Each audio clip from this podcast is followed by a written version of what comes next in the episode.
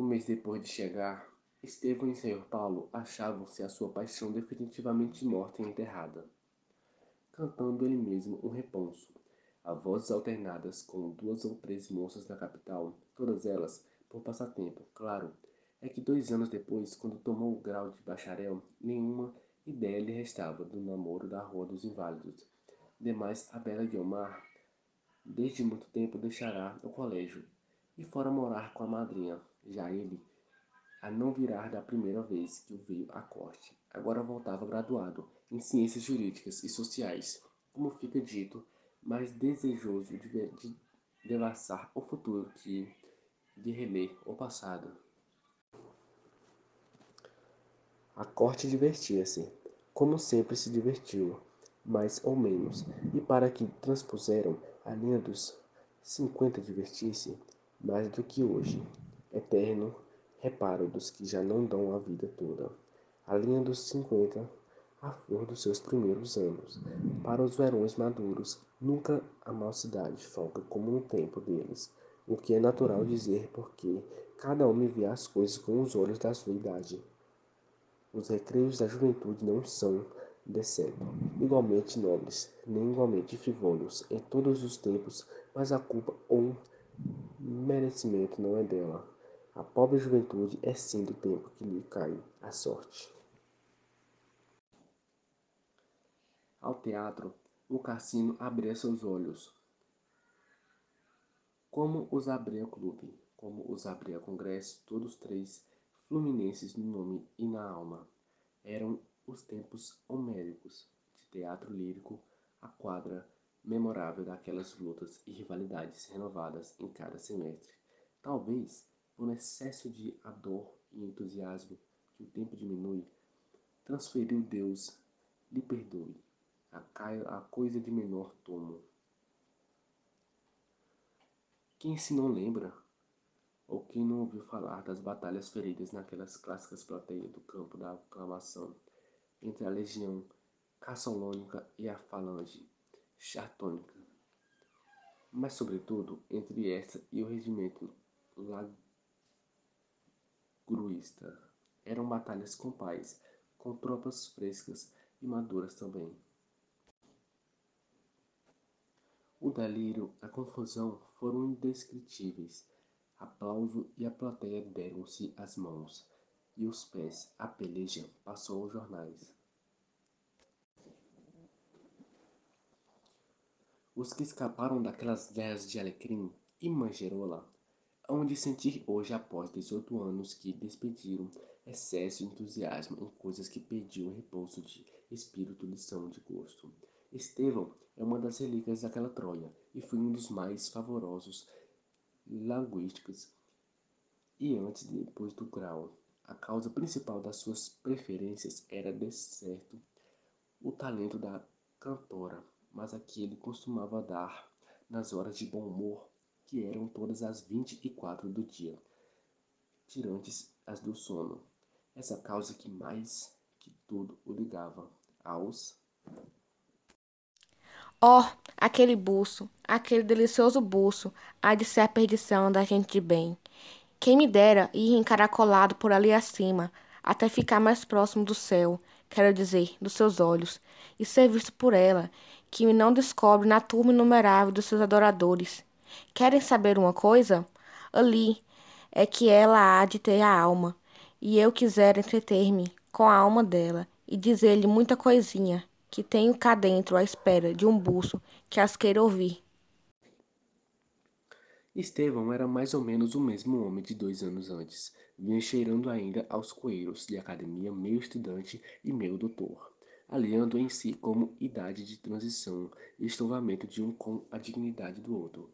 As mesmas quedas tinham mesmo simplesmente o coração, só não os versos que imprimiu jornais acadêmicos os quais eram todos repassados do mais puro biolonismo.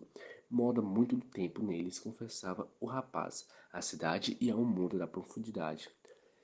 Incredulidade do seu espírito e o seu falso puramento literário. A coleção do grau interrompeu ou talvez acabou aquela vacação de poética. O último suspeito desse gênero que lhe saiu do peito foram uma cestilha de sua juventude perdida, felizmente, que só perdeu em verso, na prosa e na realidade.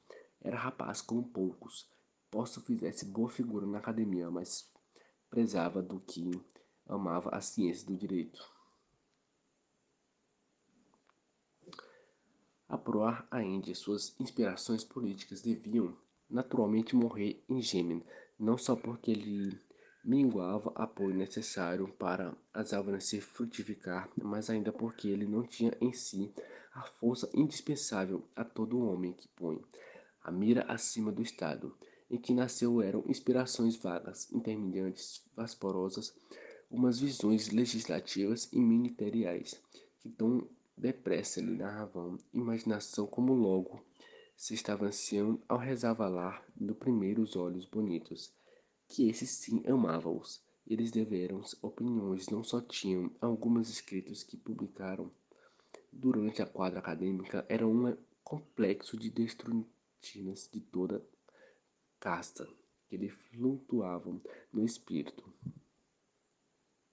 Uma noite assistira à representação de Otelo, apalmeando até romper as luvas aclamadas, até cansar a voz, mas acabando a noite satisfeito dos seus e da si. Terminavam o espetáculo. Foi ele, segundo costumava assistir à saída dos sonhados, uma procissão de rainos, sedas e laques, véus adiantes e olhos todas. Olhos não pardos como dele, mas azuis de um azul ferrante. Infelizmente, uns olhos cansados, quando sentiu alguém bater-lhe no ombro e dizer-lhe baixinho essas palavras. Larga o pinto que é das almas. Estevão voltou-se. Ah, és tu? disse. Larga o pinto que é das almas. Ah, és tu. Quando chegastes? Hoje mesmo, venho sequioso de música. Vieste lavar a alma da poeira do caminho. Fizeste bem, não te perdoaria, se preferisses a outra, a labisgoia, que é que nos querem pedir por grande coisa e que não chega aos cancanhares do buço.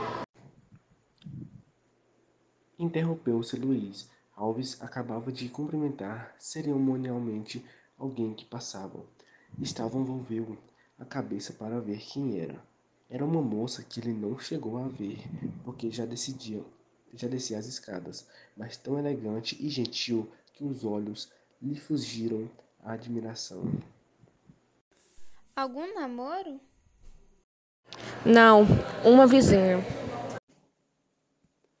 A desfilada acabou. Saíram os dois e foram dali cear a um hotel seguindo.